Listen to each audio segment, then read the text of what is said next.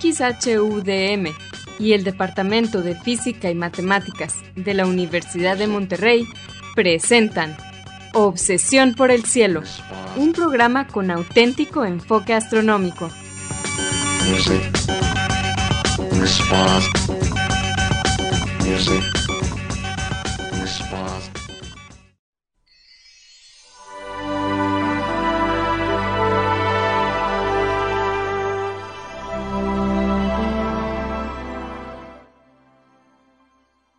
buenas tardes, sean todos bienvenidos a Obsesión por el Cielo, el único programa con enfoque astronómico y de exploración espacial en la ciudad de Monterrey y en la República Mexicana.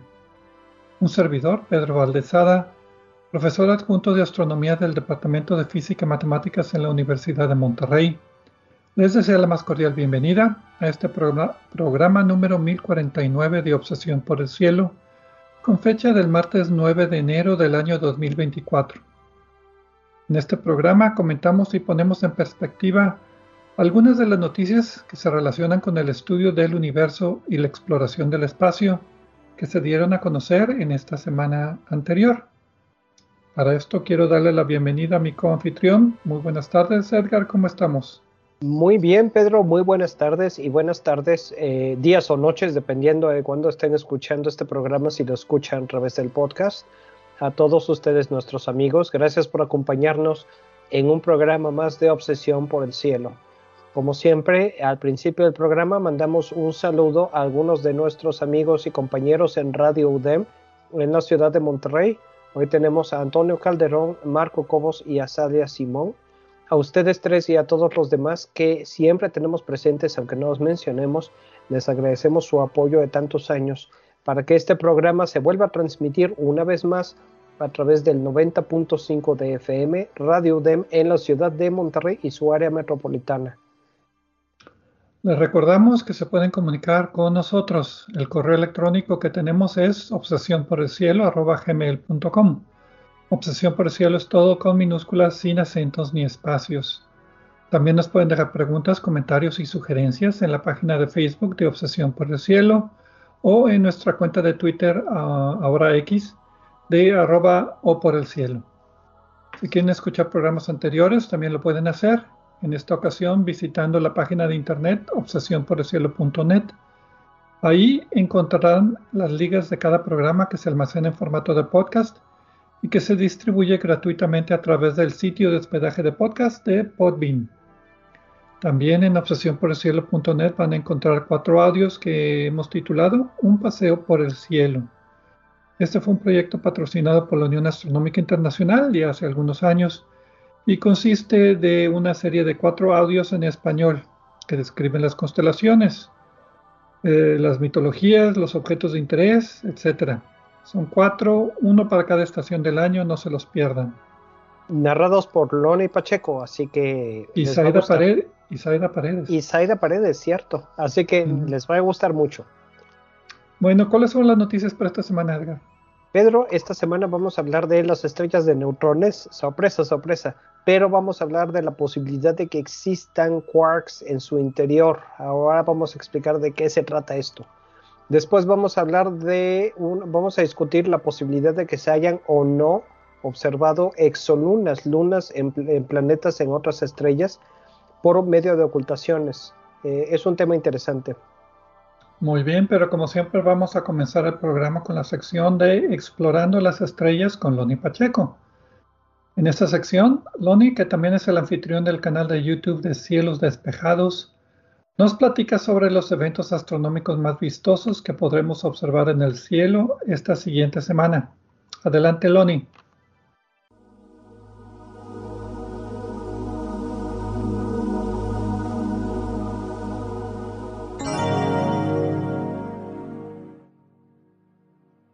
Hola amigos, soy Pablo Loni Pacheco, instructor de astronomía en el Observatorio de las Termas de San Joaquín, donde me encuentran todos los fines de semana. También soy conductor del canal de YouTube Cielos Despejados, tu canal de ciencia y astronomía en español. Bienvenidos a este espacio dedicado a los eventos celestes venideros. Esto es del 9 al 16 de enero de 2024. Los horarios estarán dados en tiempo del centro, que es válido para Monterrey, Guadalajara y Ciudad de México. Resumiendo brevemente lo que hará la luna durante la semana, de martes a martes, la luna menguante se adelgazará hasta desaparecer en el resplandor del sol, será nueva y reemergerá al atardecer con una delgada creciente. Estará cruzando las constelaciones de Scorpius, Ophiuchus, Sagittarius, donde será nueva el 11 de enero, para luego continuar como creciente en Capricornus, Aquarius y Piscis. El viernes 12 de enero podemos buscar a una muy delgada luna creciente sobre el horizonte suroeste desde las 6.45 de la tarde, visible brevemente antes de desaparecer tras el horizonte. Las noches del 13 y 14 de enero, el astro más brillante que veremos junto a la Luna será el planeta Saturno. No podremos ver su mayor cercanía, pues sucederá cuando estén bajo el horizonte, aquí en México. La que parece ser la primera estrella de la noche, muy alta en el cielo, no es una estrella, sino el planeta Júpiter, el más grande del sistema solar. Poco después de las 6 de la tarde será discernible y a quienes tengan telescopio les recomiendo examinarlo temprano, pues aunque todavía no esté oscuro en el cielo, podrán distinguir mejor los colores y detalles de su atmósfera. Cuando ya está avanzada la noche, el planeta parece blanco, pero es por causa del contraste que es demasiado elevado. Saturno, el planeta de los anillos, es menos brillante, más pequeño y lejano, así que aparecerá algunos minutos después que Júpiter.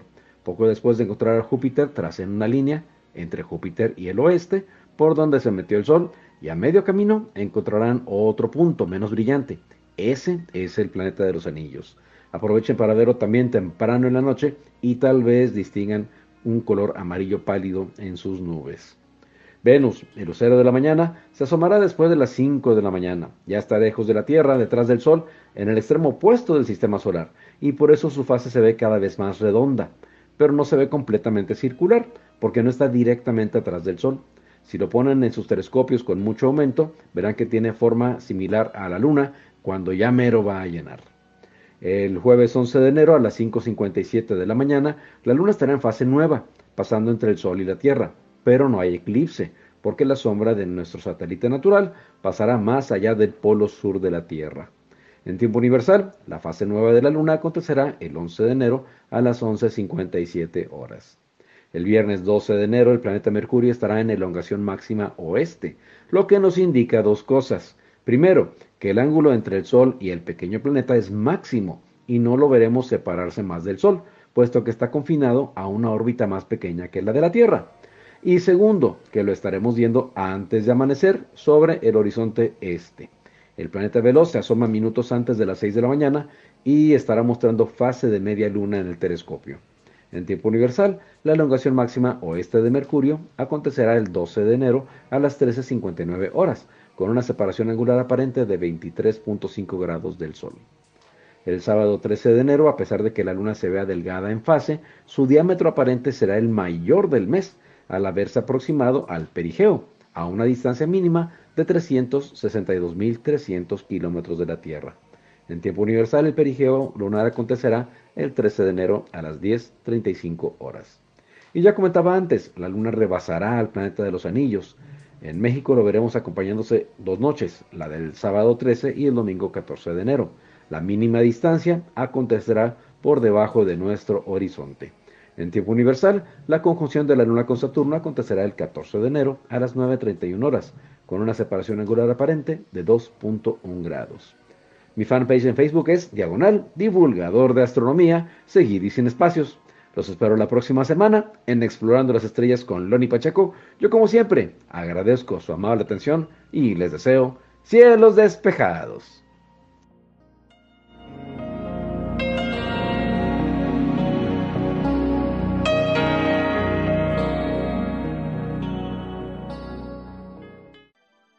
Muchas gracias, Loni, por tus efemérides astronómicas de esta semana. Y pues bien, comenzamos esta vez con una mini noticia acerca de una muy buena, bonita imagen de la nebulosa NGC 2060. NGC es el catálogo general nuevo, un nuevo catálogo general, es un catálogo ya muy antiguo de nebulosas brillantes en el cielo esta nebulosa está en la nube magallánica mayor. Hay que recordar, la nube magallánica se encuentra a 160 mil años luz de distancia. Es una galaxia pequeña, satélite de la nuestra. Y esta nebulosa, también llamada 30 Doradus B, es una región de formación de estrellas que tiene entre 8 y 10 millones de años de antigüedad y está iluminado por una lo que se llama una serie de estrellas brillantes, una asociación de estrellas OB, OB por su temperatura superficial que es muy caliente, LH99, y pues salió de un artículo que pues describen la nebulosa, lo muy completa la nebulosa y aparte pues pusieron una imagen muy bonita para decorar ahí el ambiente navideño siguiendo con temas de, Navidad. Es una imagen de múltiples longitudes de onda, utiliza longitudes de onda visibles del telescopio espacial Hubble, también tiene eh, ondas de radio de un telescopio australiano, eh, infrarrojo del Spitzer, rayos X del Chandra, otro telescopio óptico, el telescopio de 4 metros blanco, también eh, tomó imágenes total, tomaron todas las imágenes. Perdón, el telescopio Víctor Blanco está en Chile, ¿verdad? Chile, sí, perdón. No, Pero la idea aquí es... perdón, es que se me olvidó a mí. Ah, sí, lo que hicieron aquí es tomar todas las imágenes de múltiples longitudes de onda para estudiar muy bien la nebulosa y pues salió una imagen muy bonita con colores falsos de todas las longitudes de onda que no podemos ver. Bueno, hay que decir que las imágenes que están, todas las imágenes esencialmente son blanco y negro originales. La cosa es que en los sensores que han registrado las longitudes de onda y eso permite a la hora de tratar de determinar detalles o extraer información científica el asignarle ciertos colores a ciertas longitudes de onda. En el artículo original están las varias de las imágenes eh, en hidrógeno, los de hidrógeno alfa, las de Spitzer en rayos X, eh, las de Spitzer en este, ultravioleta, infrarrojo, ya, ya se me olvidó. Spitzer es infrarrojo. Eh, Spitzer en infrarrojo, el ASCAP en Australia que decías, Chandra en rayos X. La cosa es que lo combinan, los autores presentan las imágenes originales y uno dice, ¿qué es esto? Pero ya que juntan todas las imágenes, eh, además de la información científica y toda la estructura que se ve en, objetos del cielo profundo, como este en particular, eh, también el resultado es una cosa bonita, una cosa hermosa que da gusto ver.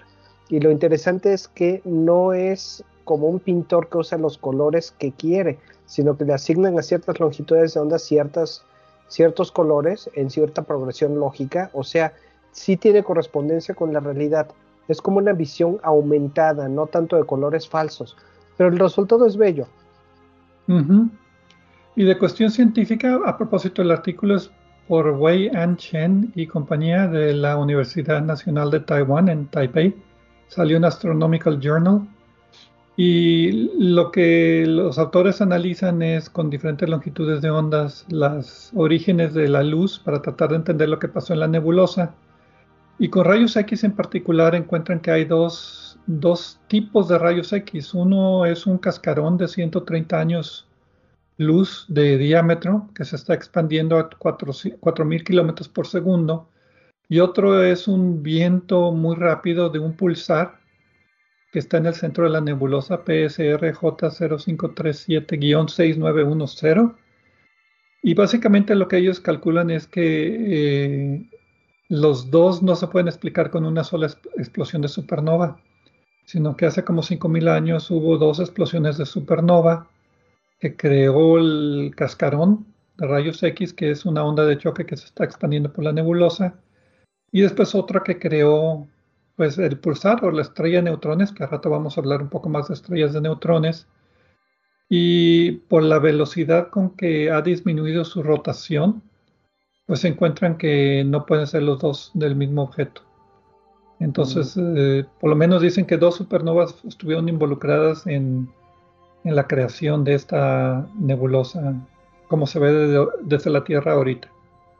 Sí, exactamente. Y es un artículo fácil de leer, está disponible libremente en el sitio de, eh, ¿cómo era? The Astronomical Journal. Astronomical Journal, sí. Sí, allí está disponible libremente con las imágenes originales. Eh, y eh, pues es un artículo fácil de leer, ¿eh? no es tan complicado como otros de los que platicamos acá. si tienen cierta inclinación a la ciencia, pues y tienen, les voy a decir la verdad, yo lo leí en el tren de camino a la oficina. Es ese tipo de artículo que uno puede leer sin necesidad de concentrarse demasiado, se los recomiendo. También, eh, aparte de, de las imágenes, también tienen espectroscopía, se me olvidó mencionar, para ver la composición química y medir las velocidades de expansión de los diferentes ondas de choque de las diferentes partes de la nebulosa. Entonces, no nada más es pura imagen bonita, también hay espectroscopía. Es un estudio muy completo de esa nebulosa, básicamente. Y hay un artículo, hay una tendencia fuera de este, con este artículo y con otros, a el combinar estudios multiespectrales con varios instrumentos del mismo objeto. Y eso es mucha información. Es algo que hasta cierto punto solo se está empezando a hacer ahora porque ahora tenemos muchos más instrumentos en otras longitudes de onda de los que teníamos antes. Y no solo con este objeto, con muchos otros objetos, esperamos que la tendencia siga. Y pues bueno, eso es todo por lo que respecta a esa mini noticia sobre la nebulosa. Vamos a una pausa y regresaremos a hablar ahora sí de materia de quarks dentro de estrellas de neutrones.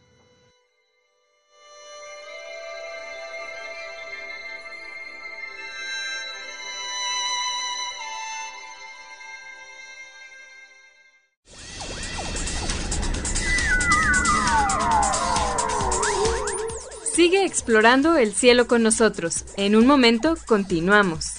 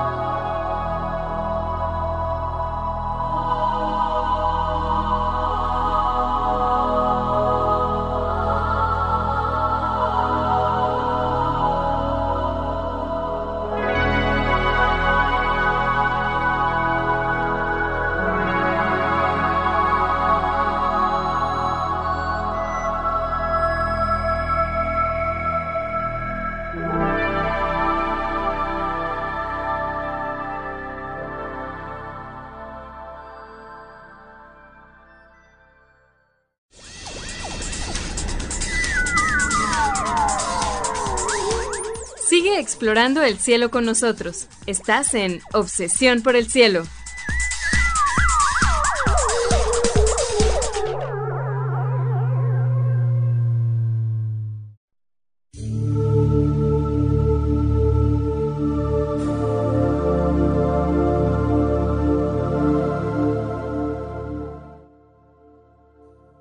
Regresamos a Obsesión por el Cielo con las noticias astronómicas de esta semana. Un servidor Pedro Valdés y Edgar Armada. En la primera parte del programa hablamos de una imagen muy bonita de una nebulosa, una región de formación de estrellas en la nube magallánica mayor, eh, que fue tomada con múltiples longitudes de onda, desde rayos X hasta ondas de radio, y pues que resultó de un estudio muy completo de esta nebulosa y sus diferentes componentes a través de imágenes y espectros en muchas longitudes de onda. También Loni Pacheco nos presentó sus efemérides astronómicas para la siguiente semana. Y pues la primera noticia que nos toca en esta parte es un estudio teórico acerca de los materia de quark dentro de estrellas de neutrones. El título de la, de la publicación es Materia en interacciones fuertes exhibe un comportamiento de falta de confinamiento en estrellas de neutrones masivas. Algo así. Salió en Nature Communications el 19 de diciembre, está libre para accesar. Advertencia, está muy denso de ecuaciones. Los autores son Emily Anala, Tyler Gorda, Jonas Hirveronen y otros cuatro coautores de la Universidad de Helsinki, Universidad de Stavanger, el Instituto Flatiron y Universidad de Colombia. Básicamente lo que hacen los autores es un modelo de supercomputadoras sobre las ecuaciones de estado que están dentro de las estrellas de neutrones y llegan a la conclusión de que dentro de estas puede existir una forma de materia muy exótica llamada materia de quarks y con gluones también. O sea que está tan apretada la materia que eh, los protones y los neutrones se descomponen en quarks. Ese se resumen así general. Resumen de, elevador. Este artículo sí no está para leerse en el autobús. ¿eh?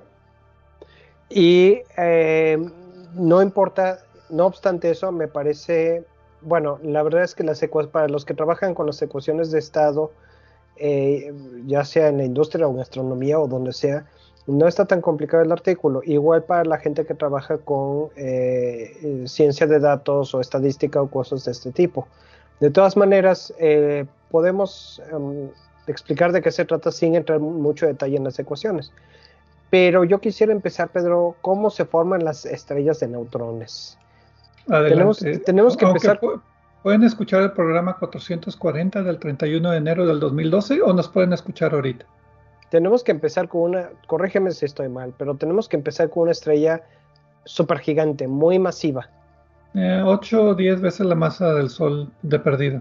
Ok, yo tengo 10 a 25. Ok. Eh, bueno, ese es el rango. Más de 25 ya pasan. La cosa es que estas estrellas tienden, versión corta, a explotar como supernovas y luego eh, se colapsan gravitacionalmente. Y este colapso gravitacional aplasta, comprime la masa que queda allí en el núcleo estelar, de manera que los protones y los electrones eh, no se fusionan, pero se, quedan confinados en un espacio tan denso que por las ecuaciones, eh, de acuerdo a las ecuaciones que describen el comportamiento eh, a esas presiones y en ese espacio, eh, pierden su naturaleza de protones y electrones y se convierten en neutrones. Y por eso se les dice estrellas de neutrones.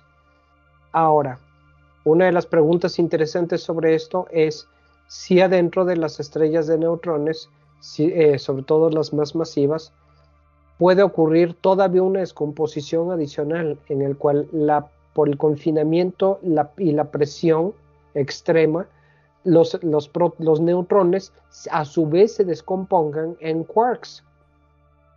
Y eso es una cuestión que no está resuelta eh, porque existe la posibilidad de que si eso sucede instantáneamente termine un agujero negro y que no llegue a pasar por esa etapa intermedia. La verdad es que no sabemos y esto es lo que están explorando los autores en, el artículo. Las estrellas neutrones tienen, se han observado mucho en la naturaleza, también se les llama pulsares. Son muy compactas, tienen entre 1.4 veces la masa del Sol y dos veces la masa del Sol pero en un radio muy chiquito, de unos 10, 15 kilómetros nada más. Entonces las densidades son enormes. Imagínense comprimir al Sol, que tiene una masa solar, pero por eso tenemos que empezar con estrellas de 8, 10, 15 veces la masa del Sol, para que cuando exploten como supernovas el núcleo es el que se comprime de, de la explosión y el núcleo tiene pues entre 1.4 y 2 veces la masa del Sol pero comprimirlo al tamaño de una ciudad. La densidad es enorme y como tú dices, los protones y los electrones pierden su naturaleza, se convierten en neutrones. Y la pregunta siempre ha quedado si esos neutrones se pueden comprimir hasta que también se pierden su naturaleza neutrón y existe lo que se llama una sopa de quarks y de gluones. Gluones son las partículas que juntan a los quarks. Los quarks forman los protones y los neutrones. Hay diferentes tipos de quarks con diferentes propiedades eh, atómicas. Y, aquí lo que hacen los autores es tratar de entender este estado exótico de la materia a través de simulaciones de computadora. Eh, antes de, que, de, que, sigas con eso, yo quiero presentar otra metáfora que preparé especial para, para este programa. Imagínense los que están en Monterrey, el Cerro de la Silla, eh, comprimido al tamaño de una de media cajetilla, no, que media, un cuarto de cajetilla de cigarrillos. No, eso se me hace todavía que debería ser más chiquito. Es posible, los cálculos, es que también los cálculos, ahora literal lo hice en la parte de atrás de un sobre. Pero también en el tren. No, no estaba en el tren, estaba sentado en mi escritorio, pero estaba tomando mi café y no tenía nada que hacer. Bueno, sí tenía otras cosas que hacer, pero estaba en un break. La cosa aquí es, eh, eh, imagínense simplemente la escala. También un problema que tuve después cuando traté de checar un poco con más detalles dónde empieza y dónde termina el Cerro de la Silla. Pero esa es la idea, ¿no? Sí, la idea es que la estrella se comprime al tamaño de una ciudad. Ahora, lo que estabas diciendo, las ecuaciones de estado básicamente son las ecuaciones para un sistema eh, de materia, energía, entropía, etcétera, que describen las condiciones en las cuales eh, la materia existe eh, dependiendo de otras condiciones como presión, temperatura, volumen, etcétera, ¿no? Las ecuaciones de estado que más estamos acostumbrados son las normalitas, por ejemplo, de pasar de vapor a líquido, de líquido a sólido, lo que se llaman transiciones de fase. Si tienes agua, por ejemplo, y la calientas, pues se evapora y forma vapor. Y tenemos ecuaciones de estados que describen esas transiciones y los estados de la materia en esas fases. Pero esas son, transiciones sencillitas, porque el agua sigue siendo agua. Incluso sigue siendo H2O. Correcto, incluso, y, pero, aún así, para, eh, eh, en, condiciones de frontera o de interfaz, eh, hay, incluso con un fluido relativamente simple y con condiciones no tan extremas como el agua, hay condiciones, por ejemplo, en la que el agua es el líquido, sólido y gas al mismo tiempo, el punto triple del agua. Ahora imagínense cuando tenemos presiones y temperaturas tales que, la, que ya ni siquiera pueden existir protones y neutrones. Estas ecuaciones de estado son mucho más complicadas y cuánticas y, describen la materia a, nivel elemental. Sí, y por eso es que son ecuaciones tan complejas. Eh, por una parte porque no es fácil en un laboratorio conseguir condiciones que se aproximen a estas para experimentar realmente dónde están las condiciones de frontera. Mucho de esto es teórico. Y por otra parte, por todos los parámetros que se manejan, no son ecuaciones sencillas. Y mucha de la complejidad matemática del artículo realmente se deriva de esto. Entonces lo que hacen los autores es poner estas ecuaciones de, la materia, del estado de la materia, en una supercomputadora y tratar de adivinar algunos de los valores de las constantes que debe ser, que deben de tener, porque como tú dices, estas condiciones no se encuentran en laboratorio, nada más en la naturaleza, en partes muy extremas, entonces muchos valores no los conocemos, entonces por lo que ellos llaman inferencia bayesiana, que son deducciones estadísticas donde se infieren los valores de los parámetros de los modelos comparándolos con datos observacionales. Es una forma elegante de decir que adivinan bien. Y, lo y, no, no, te dan resultados exactos, pero te permite establecer los límites de los valores de, que puedes tener dentro de las estrellas de neutrones. No, creo que estamos dando la impresión, la impresión incorrecta si decimos que están adivinando, Pedro.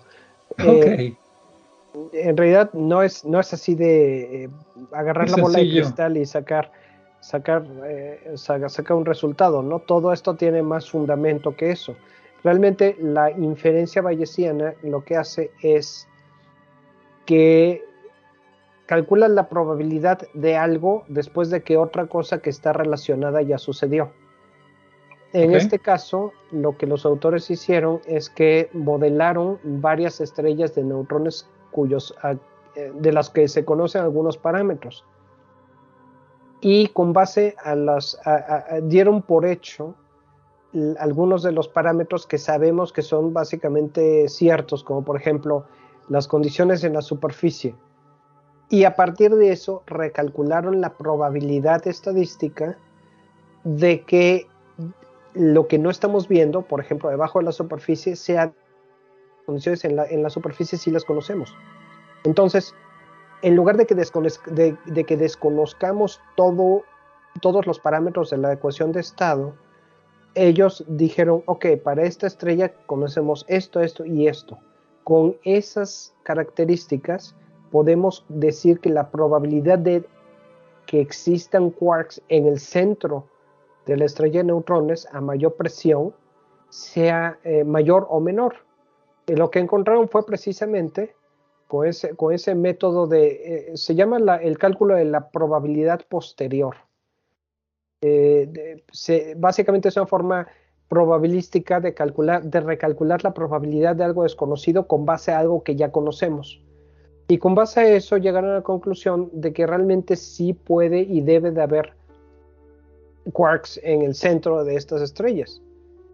pero nada más en el centro de las estrellas de neutrones más masivas, no en todas. Correcto. Porque está, está el problema de que si los neutrones los comprimes y los, los, los, los conviertes en quarks, eh, la materia se, se, se, comporta de una manera distinta, en el sentido de que los quarks ya pueden viajar libremente por el centro. No sé si me explico. O sea, es como un cambio de fase muy súbito. Y puede, ser, y puede ser tan súbito que se pueda comprimir en un hoyo negro rápidamente. Lo que le dicen la sopa de neutrón, la sopa de quarks. y, y, ese es el, detalle que tú que mencionábamos hace rato. ¿En qué momento eh, las condiciones llegan a, a, ser tales que la estrella de neutrones se convierta casi instantáneamente en un agujero negro? La otra es, eh, en estas estrellas más masivas, ¿qué tan inevitable es que una estrella de neutrones se termine por convertir en, un agujero negro? ¿Es el destino natural de las estrellas de neutrones? Tal vez para las más masivas sí. Pero por lo pronto eh, sí parece el, estudio sugerir que sí puede haber el estado intermedio en el que existen los quarks sí puede darse sin que se transforme instantáneamente en un, eh, en un agujero negro. Y que existe entonces la materia de quark, que eso es lo que básicamente están tratando de decir en este artículo. Si la sopa de quarks existe, nada más la puedes encontrar dentro de las estrellas de neutrones. Es la única parte en el universo donde puedes tener quarks libres, digámoslo así, que no estén capturados por neutrones o por protones. Eh, teóricamente puede existir un quark por allí flotando, pero tarde o temprano va a encontrar otro quark con el que interactuar y va a formar una partícula más pesada. Ah, eh, sí, sí es cierto. Aquí sería un estado más o menos estable. Eh, más o menos estable y en esas condiciones extremas. Y además no tendríamos un quark aislado flotando por allí. Tendríamos grandes cantidades de materia, ¿no?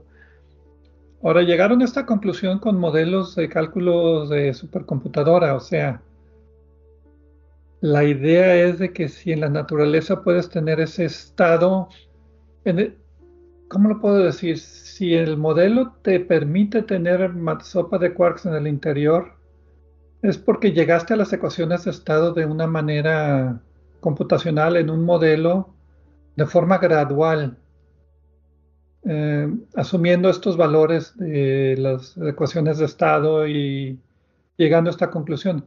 Pero de que eso pase en la naturaleza, eso ya es otra cosa. Sí, porque hay que decir que eh, el modelo probabilístico y el modelo físico eh, que, presentan los autores es muy bueno, o consideramos que es muy bueno, pero al mismo tiempo tiene información limitada. La inferencia bayesiana es muy poderosa, pero al mismo tiempo, si no tenemos toda la información, eh, la probabilidad, la probabilidad no, no significa certeza.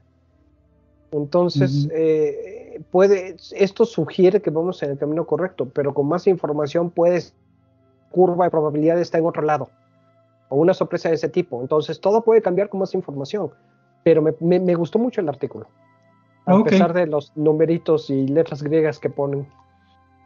Difícil de comprobar si existe la materia de quarks o no, porque pues nunca vamos a ver lo que hay dentro de las estrellas de neutrones. Que siguen siendo fascinantes, quarks o no quarks. A lo mejor sí, porque mencionaron algo de que si la estrella de neutrones se convierte en hoyo negro, las ondas gravitacionales deberían ser diferentes si habría materia de quark adentro o materia de neutrones. O sea, la fusión de dos estrellas de neutrones para formar un hoyo negro, la señal de ondas de gravedad sería diferente si existiera la materia de quark. Entonces, a lo mejor sí hay forma de comprobarlo. Sí, y eso es parte de la ciencia también, confirmar las cosas, las predicciones que se hacen. Pero si quieres, Pedro, le paramos aquí para pasar al siguiente tema después del corte. Sí, menos exótico. Vamos ahora a hablar de exolunas. Regresamos.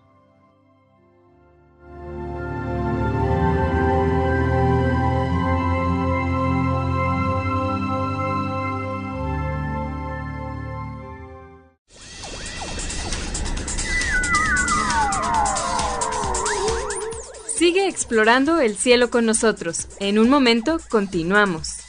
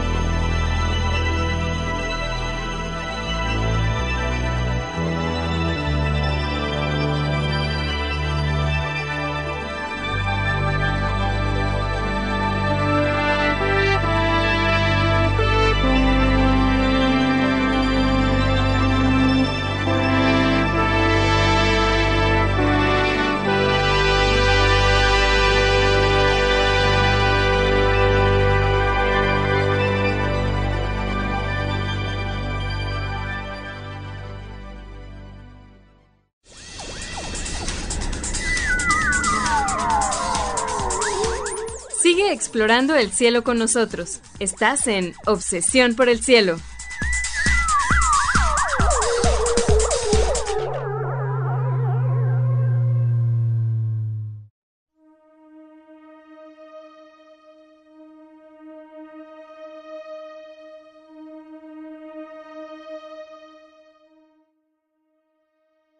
Regresamos a Obsesión por el Cielo con las noticias astronómicas de esta semana. Edgar Armada y un servidor Pedro Valdés. En la primera parte del programa hablamos acerca de una imagen muy bonita que resultó de un estudio de una región de formación de estrellas en la nube magallánica mayor. Fue un estudio con múltiples longitudes de onda que resultaron en imágenes y resultados pues, muy interesantes que caracterizan esta nebulosa en la galaxia satélite vecina. También Loni Pacheco nos dio sus efemérides astronómicas. En la segunda parte del programa hablamos acerca de un artículo que propone la existencia de materia de quarks dentro de las estrellas de neutrones. Un artículo muy denso matemáticamente hablando, pero pues relativamente sencillo, que llegan a la conclusión de que sí debe de existir esta materia de quarks dentro de las estrellas de neutrones más masivas, pero pues son modelos de supercomputadora Habría que tener observaciones para comprobarlo. Y ahora nos toca hablar acerca de un artículo que propone que otros dos artículos que observaron tránsitos de planetas extrasolares y concluyeron que también había tránsitos de exolunas, o sea, lunas que estaban alrededor de los planetas extrasolares, pues parece que no. Este estudio se titula Exolunas grandes no son probables alrededor de Kepler 1625b y Kepler 1708b. Salió el 7 de diciembre en Nature Astronomy. Los autores son René Heller y Michael Hipke del Instituto Max Planck y del Observatorio de Sonnenberg. Y pues básicamente como dice el, el, título del artículo, ellos lo que hicieron es estudiar los tránsitos de estos dos sistemas y dicen que los autores originales que propusieron que los tránsitos tenían evidencia de que los planetas tenían lunas, pues parece que no son ciertas, que no tomaron en cuenta algunas, algunas eh, fuentes de ruido.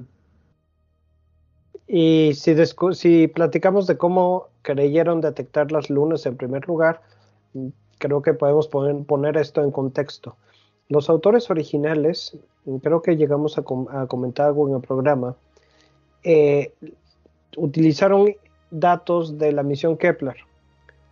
Y, del telescopio espacial Hubble también. Eh, correcto. Y básicamente lo que estaban observando era los exoplanetas, los planetas en otras estrellas, y tratando de, confirmarlos, de detectarlos, confirmarlos y todo lo demás que se pueda a través de los tránsitos, cuando desde nuestro punto de vista estos planetas eh, están proyectando una sombra hacia nosotros cuando cruzan enfrente del disco de su estrella. Hay que decir que esto se hace por fotometría, o sea, midiendo la cantidad de luz que recibimos y detectando la diferencia que el pequeño planeta hace cuando cruza el, círculo mucho mayor, el, em, disco mucho mayor de su estrella. Y esto tiene ventajas y desventajas. Desde luego, no tenemos la resolución suficiente para detectar el circulito. Nada más estamos viendo la luz que nos llega y cuánta luz menos eh, llega a nosotros cuando el planeta pasa por enfrente.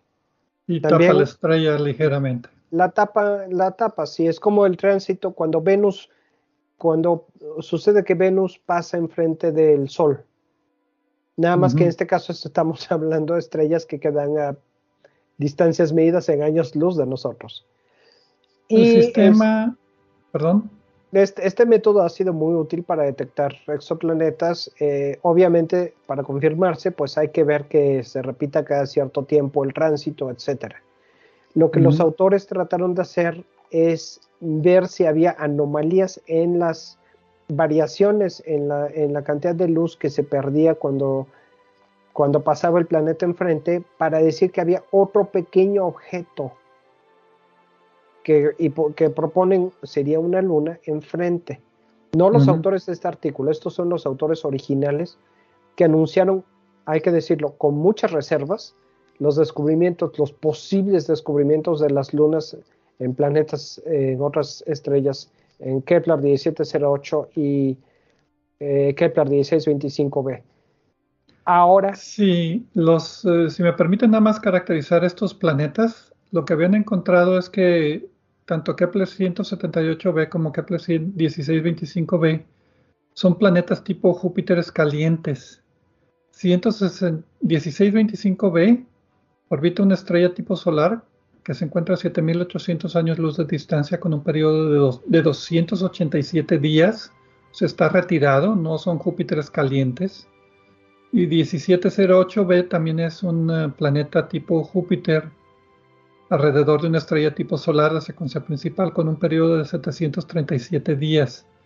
Esta estrella se encuentra a 5600 años luz de distancia. Y lo que me hizo ruido es que los autores originales dijeron que según el método de tránsito se habían localizado que podría haber exolunas, pero las exolunas tenían el tamaño de Júpiter, de Neptuno, perdón. Sí, que serían demasiado grandes para los planetas que orbitan. Sí, eso me hizo un poco de ruido. Bueno, ya que mencionas ruido, para mí ese es el problema precisamente. Eh, porque cuando tenemos, detectar un exoplaneta, tú Pedro lo has hecho, eh, mediante curvas de luz no es tan sencillo. Eh, hay que aislar la influencia, por ejemplo, de eh, manchas estelares en la superficie del Sol que estemos observando, eh, turbulencia atmosférica, eh, otros efectos atmosféricos.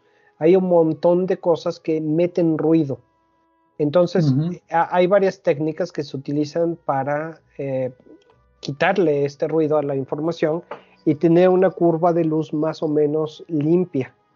Y lo que los autores proponen, los autores ahora sí del artículo que estamos discutiendo, es que esto alteró, introdujo la, la, huellita de una luna allí que realmente no existe o que no se puede inferir que exista a partir de los datos. Lo que ellos hicieron básicamente fue reanalizar todos los datos de Kepler y después del telescopio espacial Hubble, porque pues primero se detectaron con el telescopio espacial Kepler y después para comprobar, pues se hizo un estudio particular con el telescopio espacial Hubble. Y también hicieron eh, utilizaron técnicas de inferencia bayesiana, otra vez. Hicieron modelos de, de tránsitos, 128 modelos con lunas, exolunas y 128 sin lunas, o sea, para ver cuáles modelos podían reproducir mejor las curvas de luz. Entonces estudiaron millones de curvas de luz artificiales, o bueno, por lo menos miles, utilizando diferentes algoritmos, y pues resultó que ellos pueden explicar lo que los otros autores dicen que puede ser una exoluna como fuentes de ruido que no se tomaron bien en cuenta originalmente, si estoy bien. La técnica que utilizaron para evaluar la metodología porque digamos que crearon mundos artificiales con los que probar si la técnica era, era funcional. Y la conclusión a la que llega es que no, que la forma en la que limpiaron los datos los autores originales eh, pudo introducir otro tipo de ruido o otro tipo de error eh, en, el, en, en, los cálculos y hacer parecer que había una luna allí. Ahora, la luna, la existencia de esta luna no fue inferida, digo, el error, de acuerdo a los autores eh, eh, de este artículo, no es solo por, por, la, por limpiar, no tomaron en cuenta el efecto de caída negra que ocurre. Eh, es un efecto óptico y un, objeto, un, objeto, un efecto geométrico que ocurre en, en, las, en los extremos de un disco de un disco brillante que, que en realidad es una esfera. Eso se, llama, ensombrecimiento al limbo. Si vemos el Sol desde la Tierra con los debidos filtros, vemos que está más oscuro en las orillas que en el centro, porque la luz de las orillas tiene que pasar por más materia antes de llegar a nosotros. Entonces, eso se llama ensombrecimiento hacia el limbo y se modela con diferentes formas matemáticas. ¿Ok? Y depende mucho de la longitud de onda con que estás observando. longitudes de onda más largas tienen menor ensombrecimiento al limbo que longitudes de onda más cortas. Entonces, eh, por, lo, por, lo, menos en 1625b, Kepler 1625b, el resultado que originalmente se atribuía a una exoluna, ellos lo pueden explicar porque era nada más un solo tránsito poco profundo con el telescopio espacial Hubble. Ellos lo explican como un valor diferente de ensombrecimiento al limbo.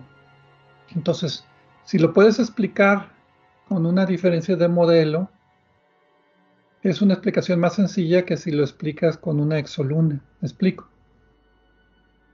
Eh, correcto. Y los modelos con los que probaron los 128 y 128 que mencionabas, probaron eh, las curvas de luz simuladas o los resultados simulados que se obtenían para confirmar que efectivamente no se confirmaba, aunque tampoco, realmente tampoco se rechazaba la presencia o ausencia de una luna, ¿no? Para Kepler 178b, los autores de este, de este artículo dicen que probablemente lo que observaron los autores originales era un tránsito con actividad estelar, o sea, manchas en las manchas solares, bueno, manchas estelares, que pues aparecen y desaparecen cuando quieren esas manchas estelares. Y, pues aquí les tocó la mala suerte de que la mancha estelar o el efecto de la mancha estelar eh, simuló a una exoluna. Entonces, eh, básicamente lo que hacen estos autores es decir que, bueno, hay otras fuentes de ruido como manchas estelares, ensombrecimiento hacia el limbo, vibraciones de telescopio, nubes ligeras, etcétera, que deben ser eh, pues bien eliminadas antes de poder decir que el efecto es de una exoluna. Sobre todo si es una exoluna del tamaño de Neptuno. Y porque sí, la idea de que un Neptuno esté orbitando un Júpiter, pues es muy, muy difícil de creer. Y aquí es donde yo veo problemas, porque eh, con los instrumentos, con instrumentos como Kepler o, o Hubble, para mí el nivel de ruido a señal no es, eh, no es eh, algo que permita realmente llegar a la conclusión de que hay lunas de ese tamaño. incluso ese tamaño eh, que se propuso por los autores originales, me parece, me parece poco probable que, no se pueda perder entre todo el ruido. Y cuanto más tratas de moverle a los datos, más, más información quitas y más ruido. Al mismo tiempo que quitas, los, que quitas el ruido, terminas quitando los datos si hubiera, si hubiera una cantidad mucho, pero vastamente mayor de tránsitos que se hubieran observados y fueran muy consistentes los datos, tal vez se podría obtener una confirmación o un indicio de que sí hay o no hay una luna. Pero con los datos que hay y los datos que va habiendo con estos instrumentos de muchos años, no es posible llegar a esa conclusión desde el principio. Y los autores originales también lo tomaron con muchas reservas. Hay que, hay que reconocérselos. Sí, hay que reconocerlo. También otra cosa interesante que encontraron en este artículo es que para poder detectar sin ambigüedades una exoluna, esta exoluna tiene que estar muy separada del planeta original. Y ellos calculan que los modelos eh, que ellos tienen solamente detectarían lunas si se encuentran 30% más lejos que el radio de Hill el radio de Hill, H-I-L-L, es la distancia del planeta donde la acción de la atracción de la gravedad de la estrella ya es más grande que la del planeta. Entonces lo que ellos están diciendo es que sí podrían detectar una exoluna, pero la exoluna tendría que estar en una órbita tan alejada del planeta que no podría estar en órbita del planeta, estaría más bien en órbita de la estrella porque la gravedad de la estrella sería más grande. Entonces ese también es otro problema de, pues de tecnología, de poder detectar señales muy pequeñitas, muy cerquitas de la señal original del planeta.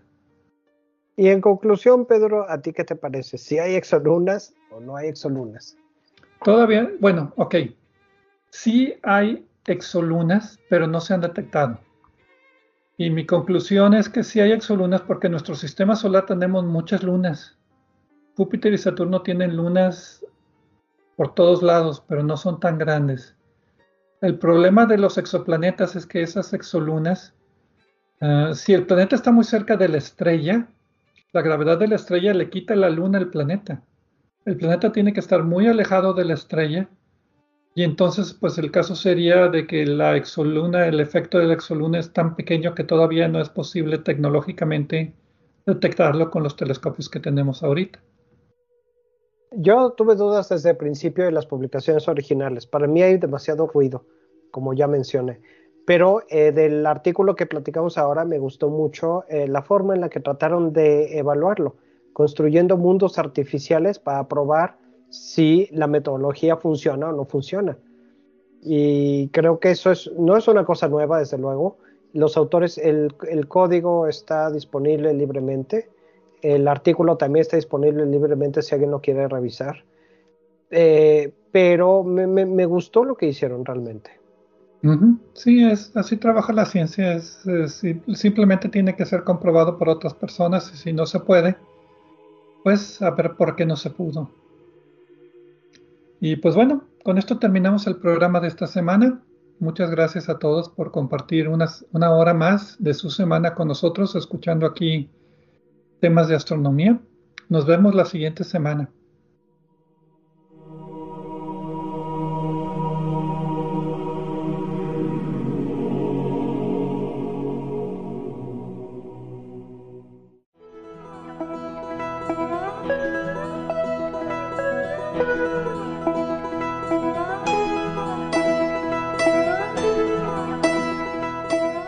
Les recordamos que a través de nuestra página en Facebook de Obsesión por el Cielo pueden encontrar vínculos a sitios con más información sobre el programa de cada semana. También pueden sugerir temas, hacernos preguntas de astronomía y encontrar los podcasts de cada programa. Gracias por acompañarnos en una edición más de Obsesión por el Cielo.